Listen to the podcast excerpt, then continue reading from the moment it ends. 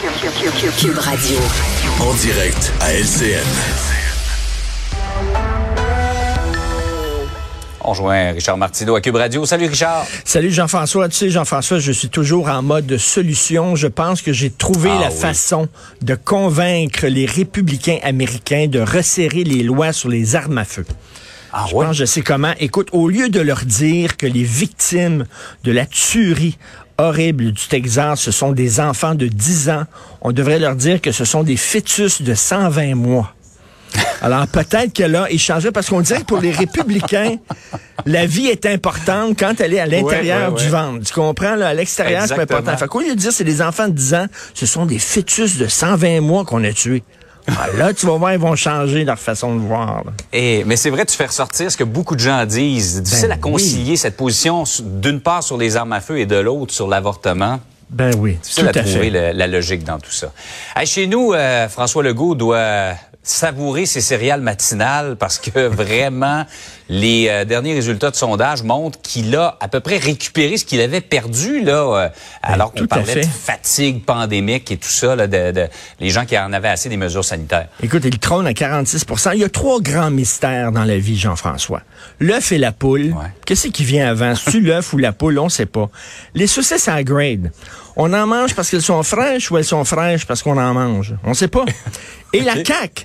Est-ce que la CAQ est forte parce Ouais. que l'opposition est faible ou l'opposition est faible parce que la CAQ est forte?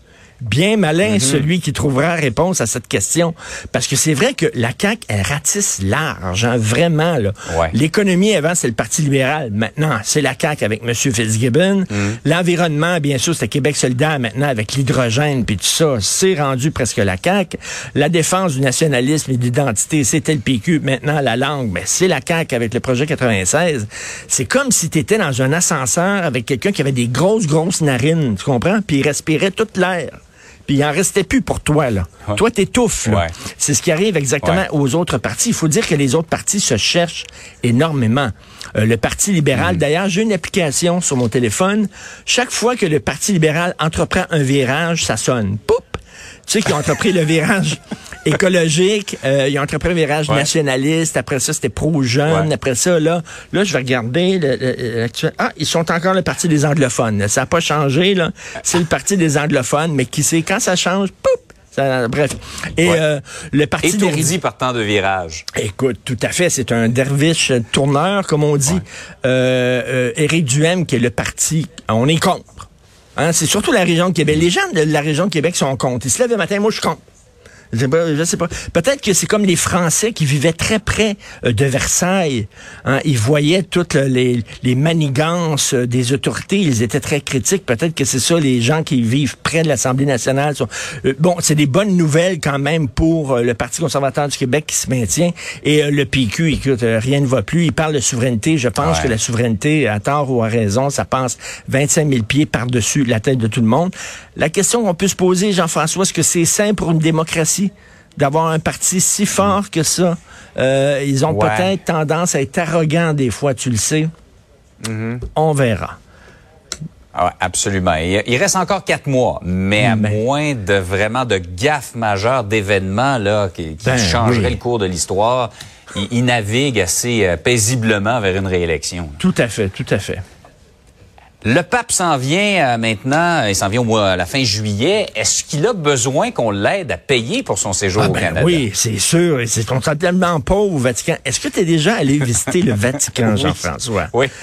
C'est c'est pas, quelque euh, chose, c'est- hein? C'est assez, c'est assez riche, effectivement. C'est incroyable, ne serait-ce que les œuvres d'art. Écoute, j'ai fait euh, Ouais. mes petites recherches sur euh, des sites très crédibles, euh, le journal Forbes, etc., le magazine Forbes. Euh, le patrimoine de l'Église catholique dans le monde est estimé à 2000 milliards d'euros. Il possède des universités, des écoles, des hôpitaux, des, des, des terrains, des bâtiments, etc. Un peu partout en Suisse, en France, bien sûr en Italie. Euh, ils sont très riches. Là, bon, il y a Denis Coderre qui va demander aux gens euh, de donner un peu d'argent pour faire venir le pape ici au Canada qui va venir. Mais tu sais que le pape, son message principal, c'est d'aider les pauvres. Il faut aider les pauvres. Ouais. Donc, moi, je dis, si vous avez vraiment l'Église catholique à cœur, au lieu de donner de l'argent au Vatican, donner de l'argent à une association qui aide les pauvres. Le pape François va être content de ça. Il va être content pour Exact. vous. Alors, si vous voulez vraiment aider l'Église catholique, au lieu de donner 5 000 dollars pour faire venir quelqu'un qui est à la tête d'un État qui est quand même assez riche, merci. Donnez ça pour les sans-abri, donnez ça pour les pauvres. Avec l'inflation, les gens ont de la difficulté à rencontrer les deux, bu- les deux bouts. Donc, euh, écoute, on verra là, combien va coûter N'est-ce tout pas ça. Jésus qui avait dit ce que vous faites au plus petit d'entre nous, c'est à moi que vous le faites. C'est- un peu ça que beau, tu ça. dis ce matin. Et il a Eh, dit, c'est le catéchisme, plus- ça servait à quelque chose quand même. Oui, et c'est plus difficile pour un riche d'aller au ciel que pour un chameau d'entrer dans le chat d'une aiguille. C'est ce qu'il a dit aussi. Et on, on replonge dans notre culture religieuse ce matin. Bon week-end. que nous sommes. Eh ben, on se reparle.